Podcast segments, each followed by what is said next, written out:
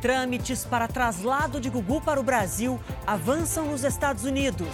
Chegada a São Paulo está prevista para quinta-feira. E a saudade de quem conheceu o apresentador ainda criança. O presidente Bolsonaro quer presença das Forças Armadas em conflitos no campo.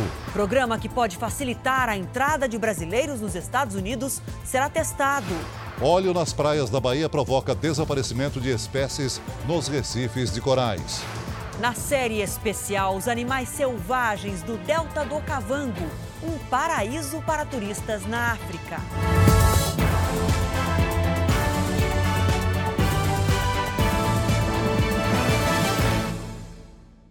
Oferecimento Bradesco. Abra sua conta sem tarifa pelo app.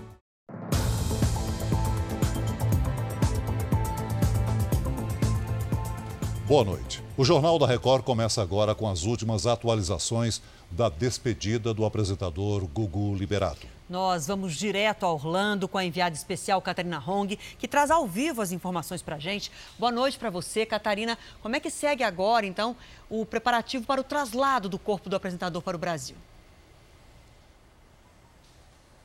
Boa noite, Adriana. Boa noite a todos. Existe todo um trâmite legal para que o corpo do apresentador Gugu Liberato possa seguir viagem para o Brasil. Serão necessários quatro documentos, dois deles emitidos aqui pela funerária, por essa agência funerária particular, que são um certificado de que o corpo está pronto para ser transportado e uma permissão de traslado. Os outros dois são uma certidão de óbito que já foi emitida pelo Instituto de Necrópsias e Laudos, o IML daqui, e também uma carta que comprova que o corpo não é portador de doenças contagiosas. Esses quatro documentos ainda precisam precisam ser validados pelo governo da Flórida e depois chancelados pelo Consulado do Brasil aqui nos Estados Unidos. Só então o corpo será liberado para seguir viagem. De Orlando, Catarina Rom. Obrigada, Catarina. Como vocês viram, só depois que todos esses documentos forem liberados é que a família terá autorização para trazer o corpo do apresentador para o Brasil. Por enquanto, a chegada em São Paulo está prevista para quinta-feira. O corpo de Gugu Liberato ficou menos de 24 horas no Medical Examiner, que equivale ao IML no Brasil. Um grupo de médicos legistas analisou a documentação entregue pelo hospital e pediu testes laboratoriais obrigatórios em casos de morte não natural. A causa da morte foi registrada como ferimento na cabeça em decorrência de queda. Depois da liberação, o corpo do apresentador seguiu para essa casa funerária. Os procedimentos realizados pelas casas funerárias aqui nos Estados Unidos duram, em geral, entre 24 e 48 horas. Além do embalsamamento, uma equipe precisa validar uma série de documentos junto ao governo da Flórida para viabilizar o translado para o Brasil.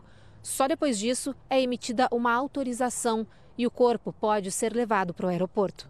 Em mais de 30 anos de carreira, Gugu Liberato divertiu o público, realizou sonhos e projetou vários artistas. O Kiko, do KLB, relembra com carinho a convivência com o apresentador. Numa época sem internet, numa época sem celular, numa época sem YouTube, né? sentar para assistir o Gugu era um motivo de reunir a família, reunir pais, filhos, netos, avós. E então essa criação desse, desse universo, eu acho que fez com que ele passasse a ser membro da nossa família. Então, eu sou muito grato por essa oportunidade de ter convivido tanto. O maior dom do Gugu não era ser um comunicador ou um dos maiores comunicadores. Isso era um dos dons.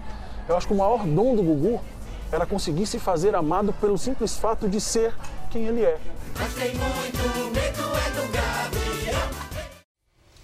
Aqui em São Paulo, na escola onde Gugu estudou, agora são as lembranças que ajudam a enfrentar a tristeza pela morte do apresentador.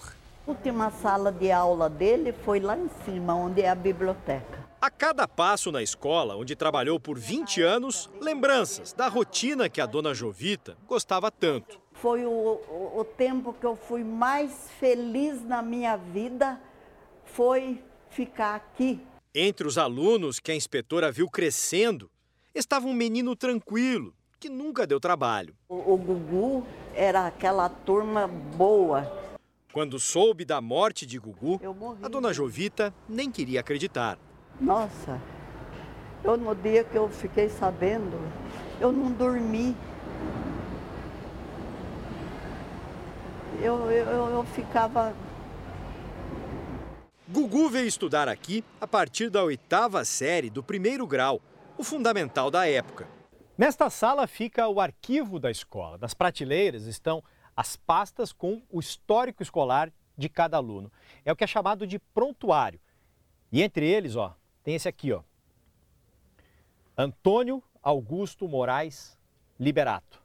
Nesta pasta aqui estão os documentos que contam a vida escolar do Gugu. No segundo ano do ensino médio, Gugu passou a estudar à noite para trabalhar de dia.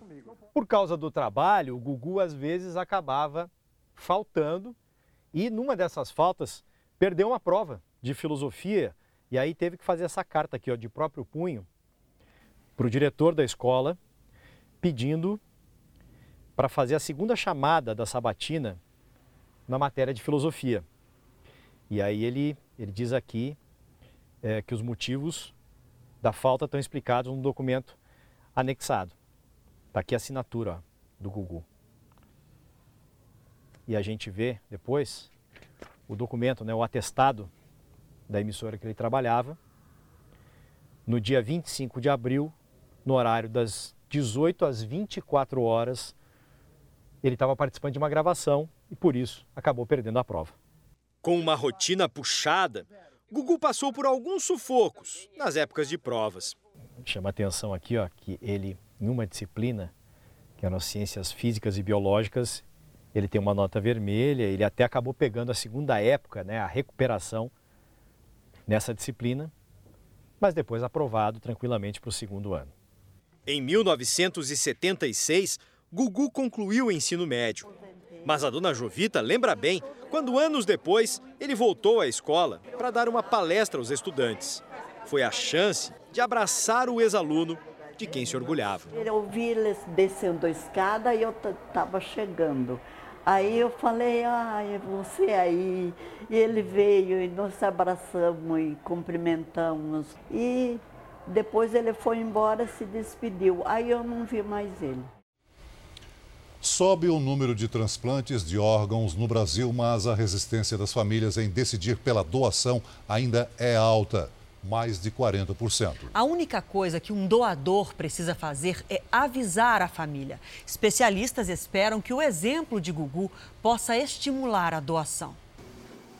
Na sala de hemodiálise do Hospital do Rim, em São Paulo, quem está na fila por um transplante teme pelo futuro. Eu quase nem saio de casa, porque eu tenho medo de ligar e ele não está em casa, né? Ficando naquela espera, na espera, e não aparece, então você não... a cabeça acaba não ficando bem, né? São mais de 45 mil pacientes na lista de espera, mesmo sendo o Brasil o segundo país com maior número de transplantes do mundo. De janeiro a setembro deste ano, foram realizados mais de 20 mil transplantes em todo o Brasil. O resultado mostra que houve uma leve queda no número de transplantes de pulmão e córnea, mas um aumento significativo para outros órgãos, como medula óssea, pâncreas, coração, rim e fígado. O presidente da Associação Brasileira de Transplante de Órgãos diz que a negativa familiar é um dos principais motivos para a lentidão da fila. No ano passado,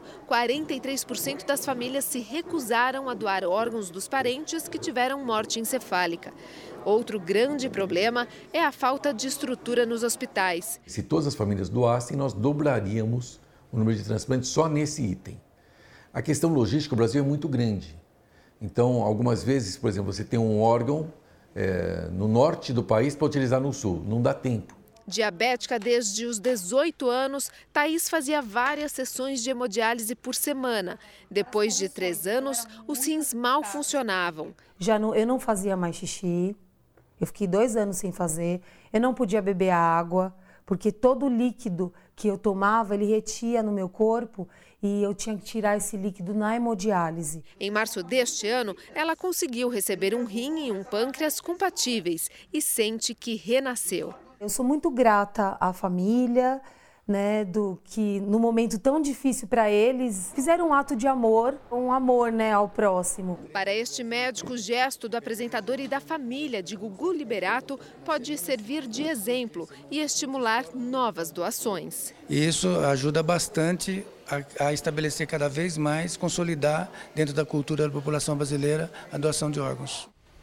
Nosso assunto agora é a Black Friday, o famoso dia de descontos no comércio. É nessa sexta-feira. E o fenômeno se repete. Muitos produtos, antes de entrar na promoção, aumentam de preço.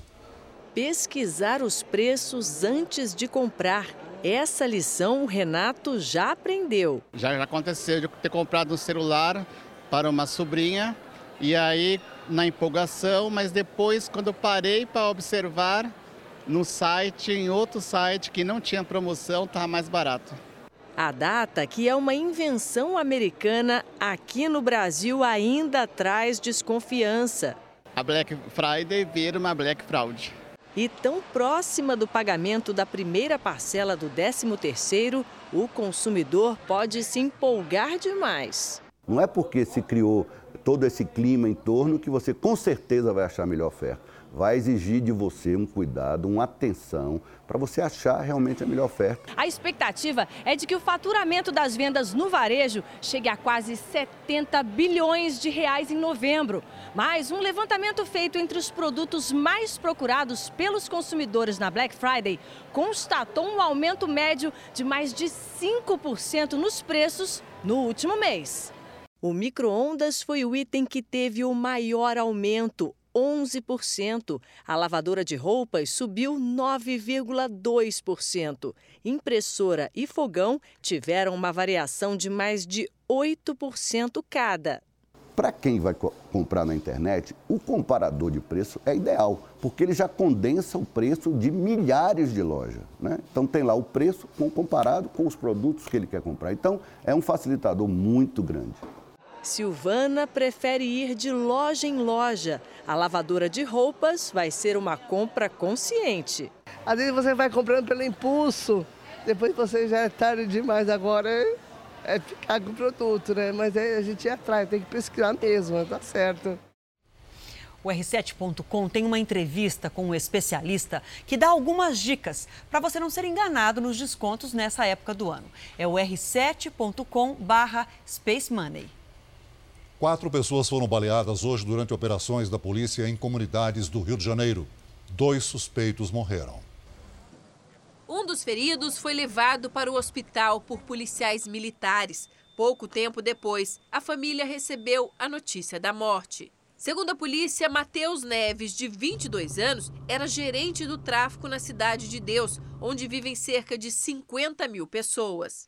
A operação da Polícia Militar aconteceu depois da denúncia de moradores da comunidade. Eles disseram que traficantes armados estavam em um baile funk. Os PMs chegaram no final da festa e os criminosos reagiram com violência. Este vídeo mostra o intenso tiroteio. Outro baleado foi Rosimar de Oliveira da Silva, que tem passagem por tráfico e estava no regime semiaberto. Durante a ação, uma pistola e uma granada foram apreendidas. Esta moradora foi atingida por uma bala perdida na perna na porta de casa.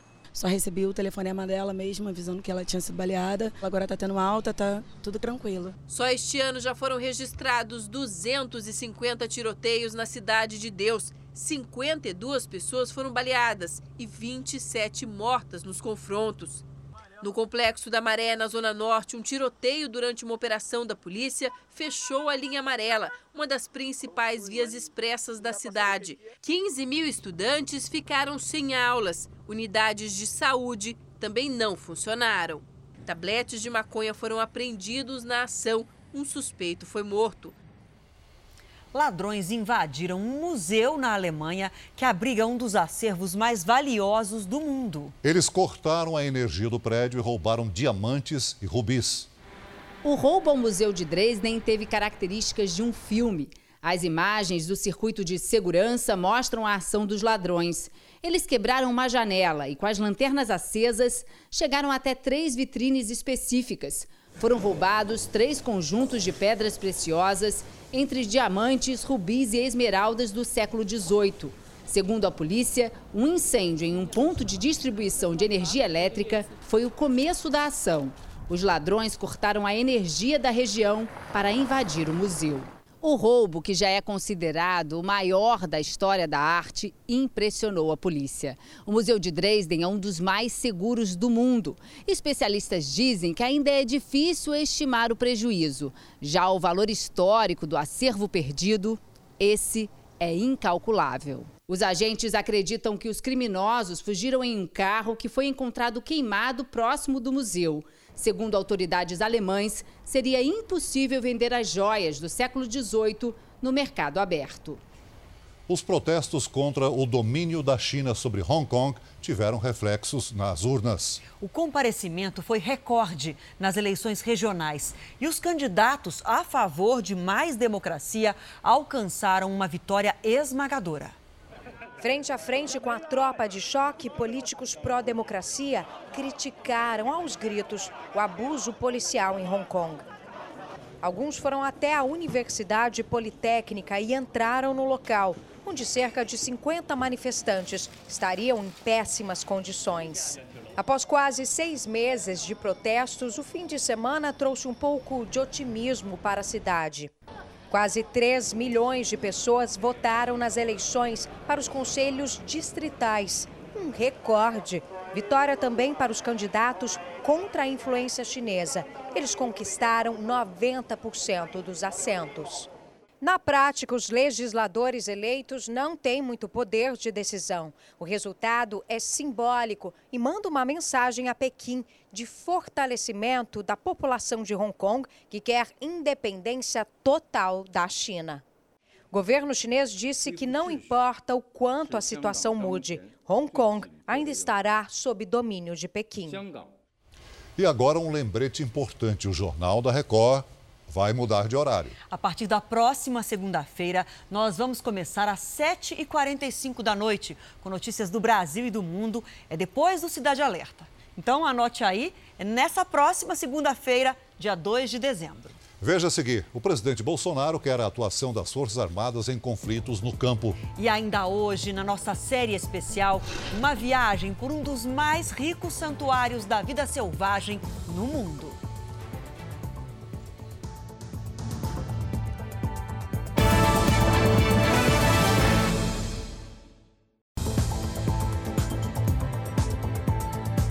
Governo prepara um pacote social para financiamento de imóveis e reajustes no Bolsa Família. O presidente Jair Bolsonaro também quer enfrentar os conflitos no campo, dando mais poder aos policiais. O presidente vai enviar um novo projeto para o Congresso. A proposta é o uso de forças federais nas reintegrações de posse determinadas pela Justiça e que hoje são de responsabilidade das polícias estaduais. A GLO do campo, a, a ideia é também o governador pode pedir deixando uma brecha, talvez, está faltando um, finalmente ainda, uma iniciativa nossa. Que é a seguinte, a propriedade privada é um dos pilares da democracia. Você não pode comprar um imóvel né, no campo, na cidade, de repente alguém vai lá tomar conta. Não é carta branca para matar ninguém, é carta branca para o policial não morrer e fazer cumprir a lei. Também é preparado um pacote social para reforçar as ações nessa área. Entre as propostas, um novo programa para facilitar a compra da casa própria para as famílias que ganham até R$ 1.400 por mês e o reajuste do programa Bolsa Família.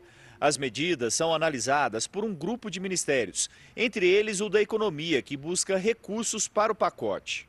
No Palácio do Planalto foi lançada uma campanha de combate à violência contra as mulheres. A iniciativa terá peças publicitárias e ações para estimular as mulheres a denunciar os agressores. Você não tá sozinha não.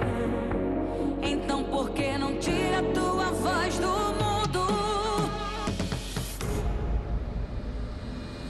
O presidente lembrou que são necessárias punições para quem pratica violência contra a mulher. Nós temos que criar meios para dissuadir os agressores, que os façam cada vez mais se arrependerem dos seus atos. No dia de combate à violência à mulher, a esplanada dos ministérios recebeu 1.140 cruzes, simbolizando as vítimas assassinadas no ano passado no país. Agora à noite, Bolsonaro defendeu a proposta que amplia o excludente de ilicitude para forças de segurança atuarem em ações de garantia da lei e da ordem. O protesto é uma coisa, vandalismo, terrorismo é outra, completamente diferente. O parlamento é que vai dizer se quer que nós viemos a combater esses atos terroristas ou não.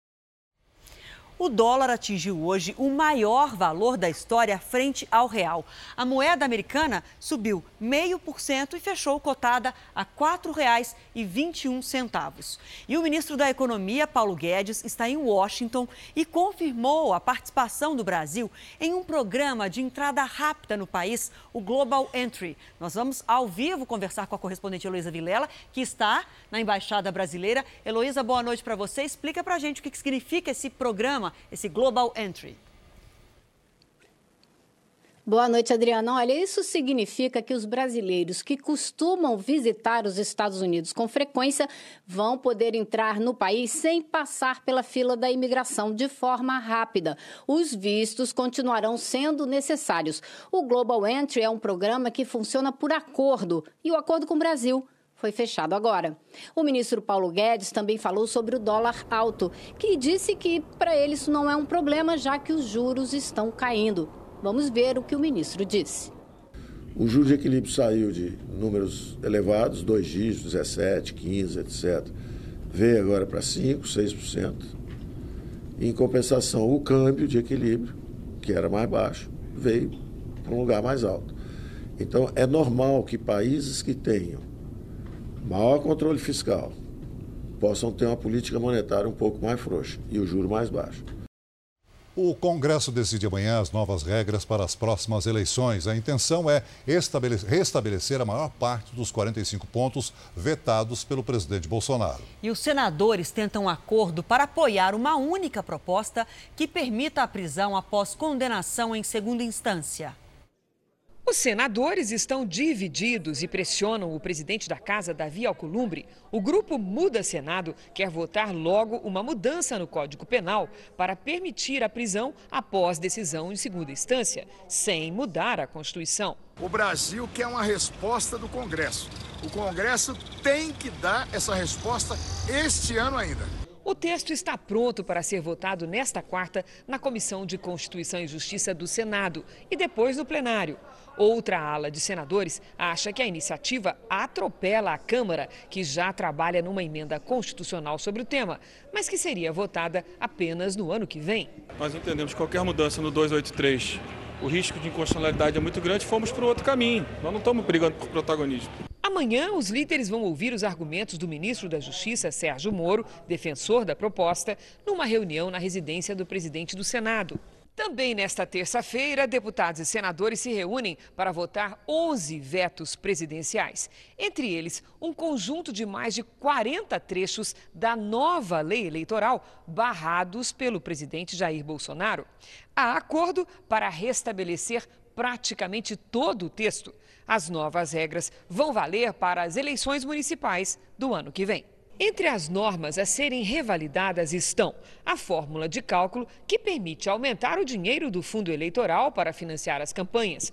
O valor estabelecido é de 2 bilhões e 500 milhões de reais no orçamento de 2020. A utilização do dinheiro do fundo partidário para pagamento de multas aplicadas pela Justiça Eleitoral e até a regra que permite a candidatos ficha suja disputarem eleições ao adiar a análise das condições de elegibilidade.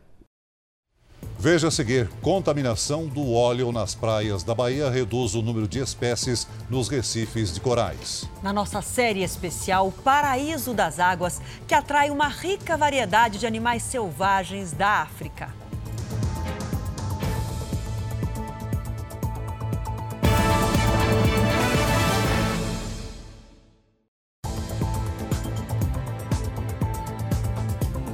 Vamos voltar ao vivo a Orlando com a enviada especial Catarina Ron, que tem as informações sobre o traslado ao Brasil do corpo do apresentador Gugu Liberato. Direto de Orlando, Catarina, a família divulgou alguma informação sobre como será a despedida do Gugu aqui em São Paulo? Sim, Adriana. A família do Gugu divulgou um comunicado hoje, via assessoria de imprensa, dizendo que não há uma data certa para a liberação do corpo e a chegada do corpo ao Brasil, mas há uma previsão de que isso ocorra na quinta-feira. O velório será na Assembleia Legislativa de São Paulo, primeiro fechado para família e amigos no momento reservado e depois aberto para que o público possa se despedir do apresentador. Gugu será sepultado no jazigo da família no cemitério do Getsemane, no bairro do Morumbi, zona sul de São Paulo. De Orlando, Catarina Rom. Obrigada, Catarina. Uma estudante de medicina está internada com 40% do corpo queimado no litoral paulista depois que a casa dela explodiu. Imagens de câmeras de segurança mostram um acidente. A explosão ocorreu logo depois que Manuela Gonzalez, de 23 anos, chegou em casa. Nas imagens, a estudante corre para a rua e é ajudada por vizinhos. Manuela segue internada no Guarujá. No vídeo também é possível ver a cachorra da estudante que foge assustada pela rua. O animal sobreviveu. Manuela contou a vizinhos que sentiu cheiro de gás ao entrar em casa. O acidente aconteceu na última sexta-feira, mas as imagens só foram divulgadas hoje. Apesar da gravidade dos ferimentos, a estudante não corre risco de morrer.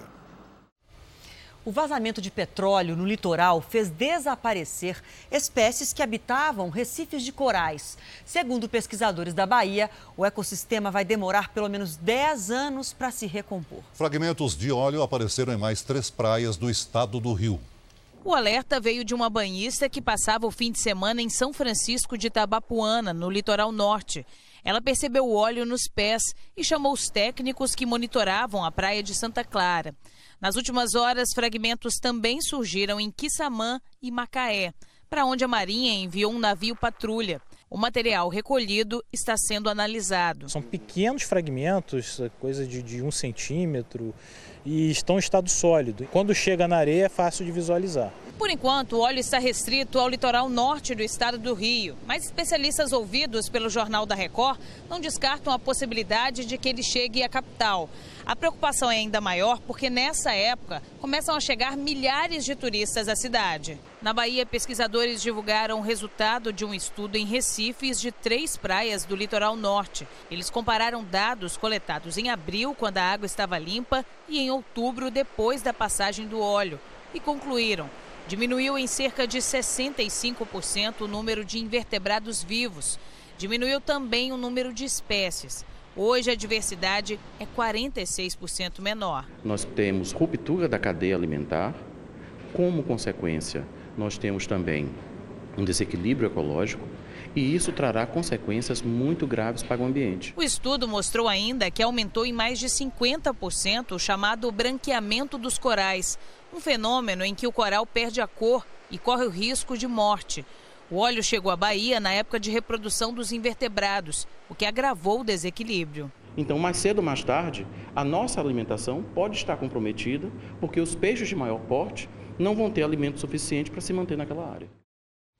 A semana começou com chuva forte. Vamos ver a previsão do tempo com a Mariana Bispo? Boa noite para você, Mariana. Boa noite, Adriana. Boa noite a quem está acompanhando a gente aqui no Jornal da Record. Choveu bastante em alguns pontos do interior do país. Em Brasília, por exemplo, a chuva alagou ruas e casas, como a gente pode ver nestas imagens. E a tendência é que essa chuva continue em dezembro, não é isso, Mariana? Isso mesmo, Adriana. Desde o sudeste do país até a região norte pode ter chuva forte e também no interior do nordeste. No Rio Grande do Sul, o tempo fica mais seco. Já nessas outras áreas que estão destacadas em amarelo aqui no mapa, chuva normal. Amanhã, os ventos da região norte, junto com uma frente fria, provocam temporais com granizo e também trovoadas entre o Rio Grande do Sul e o Paraná. Os ventos podem chegar a 80 quilômetros por hora no litoral dos três estados do sul.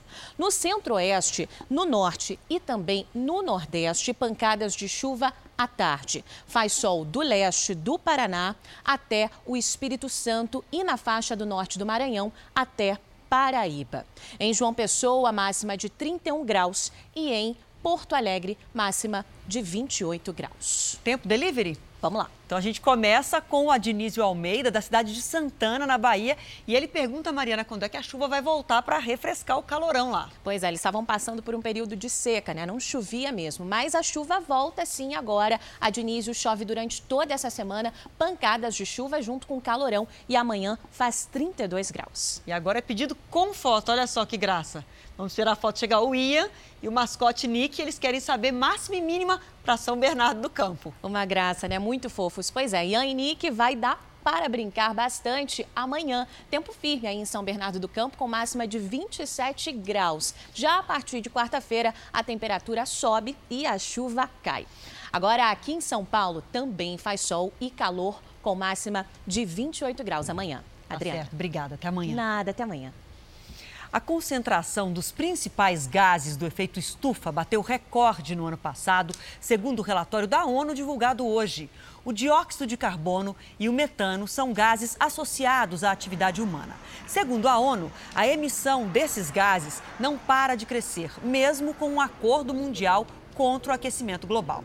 Em dezembro, a Espanha cedia a COP25, Conferência da ONU sobre Mudanças Climáticas.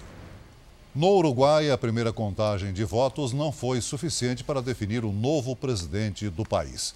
O candidato Luiz Lacade Pou, hoje na oposição, venceu o governista Daniel Martínez por uma diferença de apenas 30 mil votos. A partir de amanhã, a Corte Eleitoral fará a recontagem dos 35 mil votos de eleitores que votaram fora da própria zona eleitoral. O resultado deve sair a partir de quinta-feira. O Ministério da Educação lançou um aplicativo para celular com a carteirinha estudantil digital. Chamado de ID Estudantil ou ID Estudantil, o documento é gratuito e garante meia entrada em shows, teatro e eventos culturais. Os quase 58 milhões de estudantes brasileiros da educação básica e dos cursos superiores fazem parte do projeto. Para fazer a carteirinha, o aluno deverá selecionar onde estuda e preencher um formulário.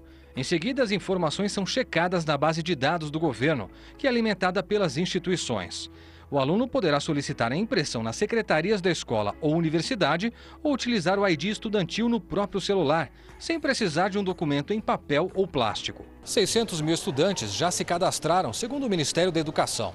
Além dos descontos que serão concedidos, o aplicativo pretende evitar fraudes e juntar informações em um banco de dados nacional único, para acompanhar, por exemplo, a frequência escolar dos beneficiados com a identidade estudantil. O presidente da União Nacional dos Estudantes diz que o projeto tem como objetivo enfraquecer as entidades estudantis. É uma perseguição a essa rede do movimento estudantil, né? não só as entidades nacionais, mas todas essas que de alguma maneira se apoiam nas carteiras para ter uma parte do seu financiamento ali. Né? O ministro da Educação pensa diferente. A gente está simplesmente aumentando a liberdade, mais opções, mais concorrência, acabar com o monopólio, mais liberdade.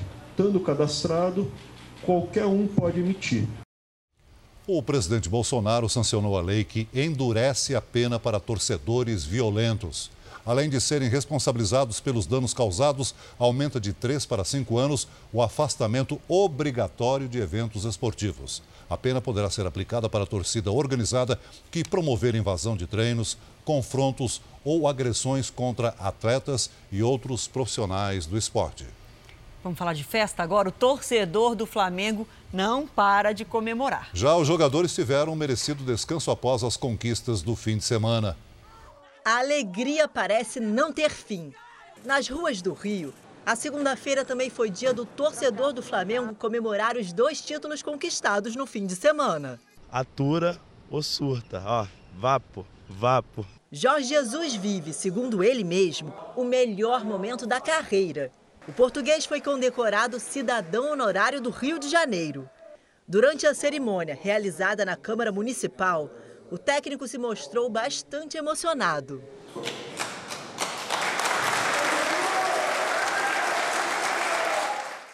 Quem também recebeu uma homenagem foi Gabigol. Um casal de flamenguistas resolveu colocar o nome no filho de Gabriel, depois que o artilheiro virou o jogo contra o River Plate.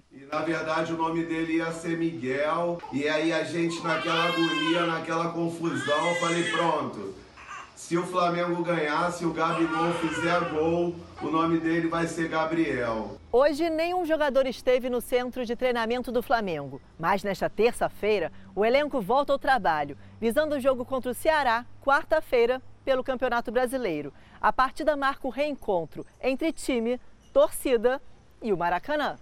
Para o lateral René, a hora é de trabalhar. Afinal, dia 17 do mês que vem, o Flamengo inicia a busca por um novo título, o do Mundial de Clubes da FIFA. A nossa equipe é uma equipe que, que tem fome que, de, de vitórias. A gente vai focar no Mundial.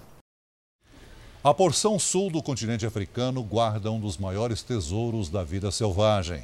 Você vai descobrir esse mundo com a gente na série especial dessa semana. Na primeira reportagem, as águas de um rio que inundam o deserto e atraem uma grande diversidade de animais, de macacos a leões.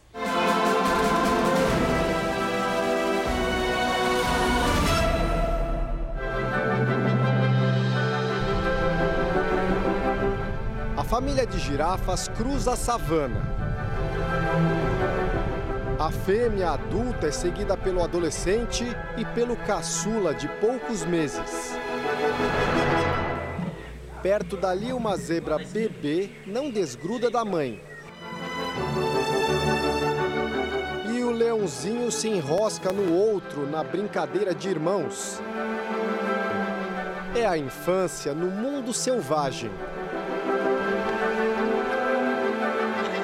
Filhotes de todas as espécies são a atração mais especial do santuário animal, ainda pouco explorado pelo homem. Este é o delta do rio Okavango, uma das sete maravilhas da África.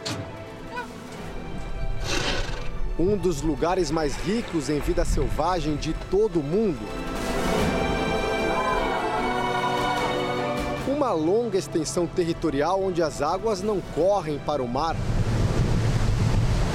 mas se derramam sobre a terra.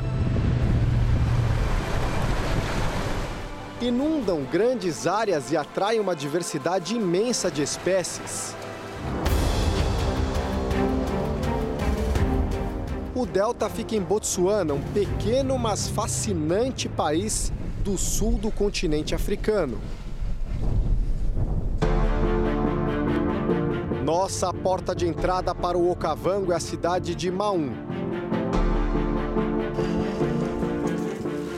Embarcamos num monomotor para cruzar o deserto de Kalahari, que margeia o delta.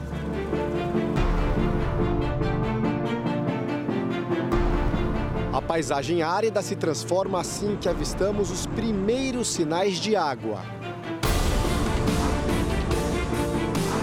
Pousamos no coração da reserva. Para aventura. Em 10 minutos, chegamos ao camping onde vamos ficar. Já na área de acampamento, um bando de babuínos faz algazarra. Agora começamos o nosso safari. O veículo 4x4 preparado para desbravar o caminho é conduzido pelo nosso guia, Dave. Numa cadeira externa de observação, Mike, um especialista em encontrar animais na selva. Vou ter que ir por aí. Aqui a pegada de um leão. Tá dizendo que é mais de um. De repente, o carro para para Mike entrar. I just saw the tail Oh, the flicking like this, the lions. O Dave falou que acabou de ver o rabo do leão na sombra ali ao lado da árvore. O grupo é formado por um macho, duas fêmeas e seis filhotes. Em pleno meio-dia, eles não saem da sombra e só querem descansar. O guia explica que provavelmente eles comeram a caça durante a noite, beberam bastante água e agora recuperam as energias. Só amanhã eles devem buscar uma nova presa. Mas bem perto dali, uma outra família de leões está com fome. Muita fome.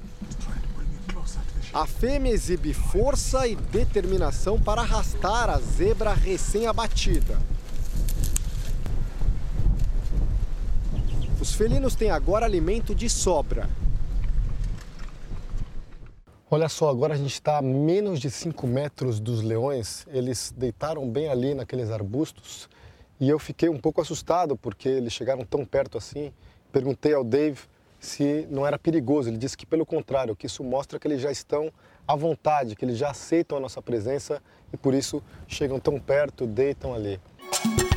Quando estão com fome ou percebem uma oportunidade, os leões atacam praticamente qualquer animal da selva. Por isso, as impalas passam o dia camufladas no capim. Difícil, mesmo para o rei da selva, é enfrentar esse bicho aí. Os búfalos parecem tranquilos, mas só parecem.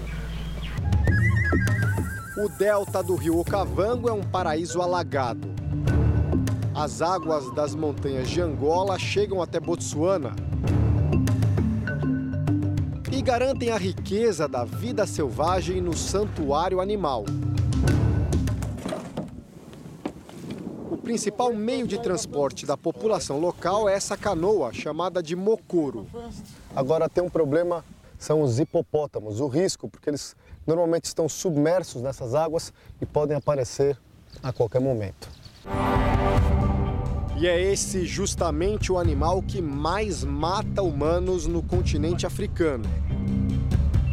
Imprevisível, territorialista, ele reage a qualquer indício de ameaça com agressividade. Nós não ousamos nos aproximar dos hipopótamos, não só por uma questão de prudência. O hipo é uma ameaça real de quase duas toneladas que não deve ser tirada de sua tranquilidade aparente. De volta ao carro, nos aproximamos de uma matilha de cães selvagens. Eles estão bem à vontade com a nossa presença, mas têm uma aparência assustadora. O refúgio selvagem nos surpreende a todo momento. Seis da tarde está terminando o nosso primeiro dia aqui no Delta do Okavango e essa é a cena que a gente tem. Ao fundo, à minha esquerda, duas girafas lindas, imponentes, se alimentando e à minha direita, mais ali, o sol descendo lentamente transformando esse momento em algo muito especial. À noite também é hora de muitos animais saírem a campo em busca de comida. A dupla de hienas parece faminta. Elas provavelmente foram atraídas pelo cheiro da zebra abatida mais cedo pelos leões. Mas os felinos ainda estão na área e não vão abrir mão tão fácil assim da refeição.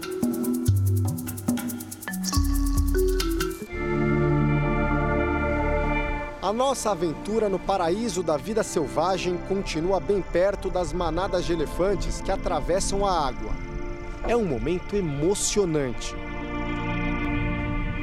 Mas esta já é uma outra história.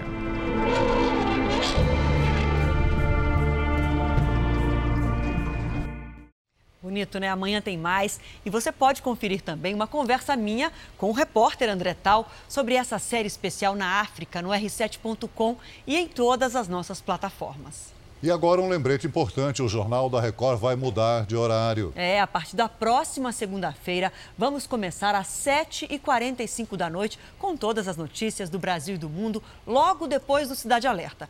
Então, anote aí, vale colocar o celular para despertar também. É a partir da segunda-feira que vem, estaremos no ar às 7h45 da noite. O Jornal da Record termina aqui. Você pode assistir a edição de hoje na íntegra no Play Plus. E não se esqueça, o Jornal da Record também tem versão em podcast. É só acessar o Play Plus e as nossas outras plataformas digitais. E à meia-noite e meia tem mais Jornal da Record com o Sérgio Aguiar. Fique agora com a Fazenda ao vivo com o Marcos Mion. Uma ótima noite para você. Boa noite.